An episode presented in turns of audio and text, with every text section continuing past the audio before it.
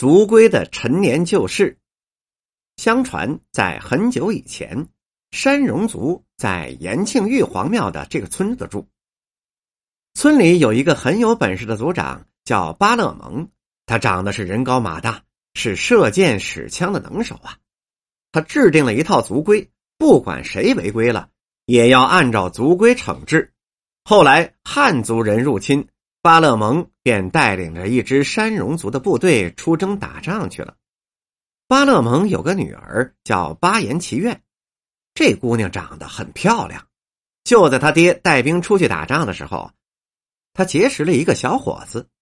可是那个小伙子啊是个外地人，小伙子用了整整一百天的时间，给他磨制了一副精致的石料项链，并亲自给他戴在了脖子上。一年之后，巴勒蒙凯旋，正当他准备庆祝一番的时候，他的女儿生下了一个私生子。若是巴颜祈愿和同族人通奸，他还是可以容忍的，可那个小伙子偏偏是个汉族。山戎和汉族那是势不两立的仇人呐，他这个堂堂的山戎族的族长，怎么能够容得下女儿做出这等违反族规的事啊？这不仅是对他家的凌辱，也是对整个山戎族的凌辱啊！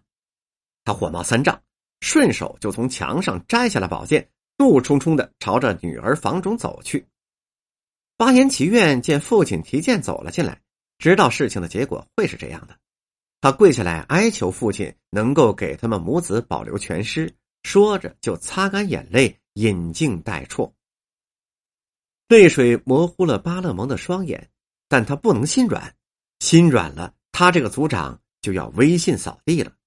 他把绳子扔到女儿面前，背过脸去。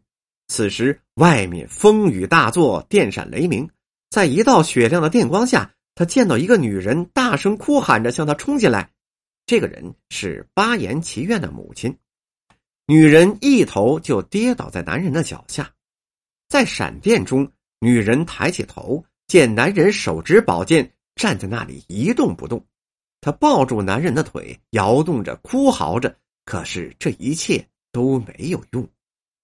巴勒蒙含着泪，大步的走出了屋，他的步伐很沉重，风打在他的身上、脸上。他没有知觉，重雷响在头上，他也没有听见。传进他耳朵里的是他女人撕心裂肺的哭声。巴颜祈愿死了，山村又恢复了以往的安静，人们再也看不到那个梳着高高的头发、戴着石质项链的姑娘了。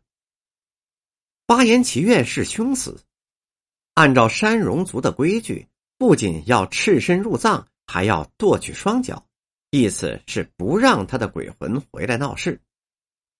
巴颜祈愿的母亲知道他生前最爱那个小伙子给他磨制的那副项链，入葬时，他背着巴彦蒙偷偷跑到墓地，把项链给女儿戴上了。